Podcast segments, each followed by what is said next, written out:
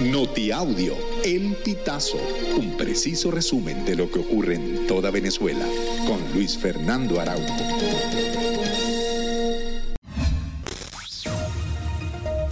Amigos, bienvenidos a una nueva emisión del Notiaudio El Pitazo. A continuación, las informaciones más destacadas. Una media de 2.500 migrantes llega cada día a Panamá en su viaje hacia Norteamérica tras cruzar la jungla del Darién en la frontera con Colombia, lo que evidencia una subida extrema del flujo de estos viajeros irregulares. Así alertó este viernes el ministro panameño de Seguridad, Juan Pino. En las estaciones de recepción migratoria, donde hay una docena de organismos internacionales, las autoridades de Panamá toman los datos biométricos de los viajeros y les ofrecen servicios de salud y alimentación.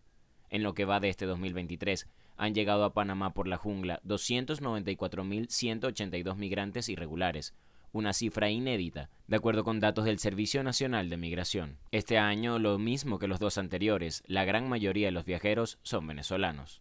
La situación en el municipio Junín, tras las fuertes lluvias registradas en la madrugada del domingo 20 de agosto, es de caos en la vialidad en distintos puntos de la localidad.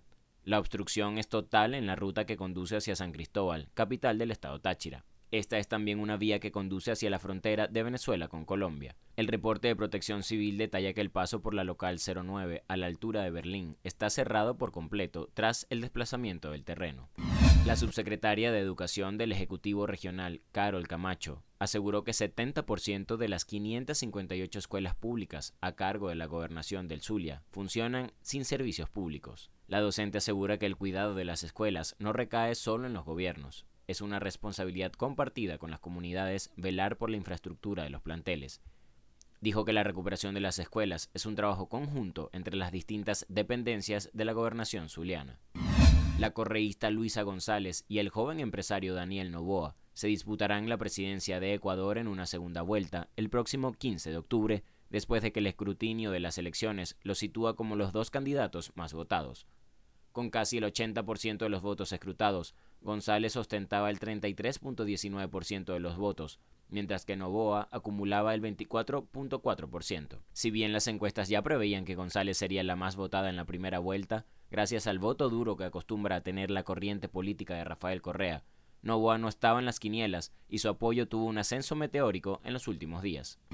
Surtani Ehei mejor conocida como Surti Cooks en las redes sociales, forma parte de la nueva producción de Carlos Vives y Juanes llamada Las Mujeres. Los artistas grabaron el video de la canción en Colombia y la libanesa venezolana fue una de las invitadas. Surti Cook se ha convertido en una famosa figura que cocina grandes cantidades de comida para las sociedades más vulnerables. Ya acumula 40 millones de seguidores en las distintas redes sociales. Además de la TikToker venezolana, en el video de esta canción aparecen mujeres destacadas como la campeona olímpica Mariana Pajón y la diseñadora Lía Samantha.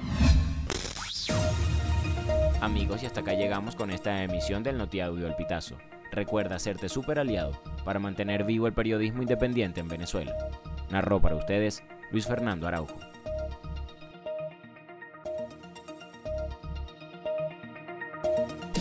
Estas informaciones puedes ampliarlas en nuestra página web elpitazo.net.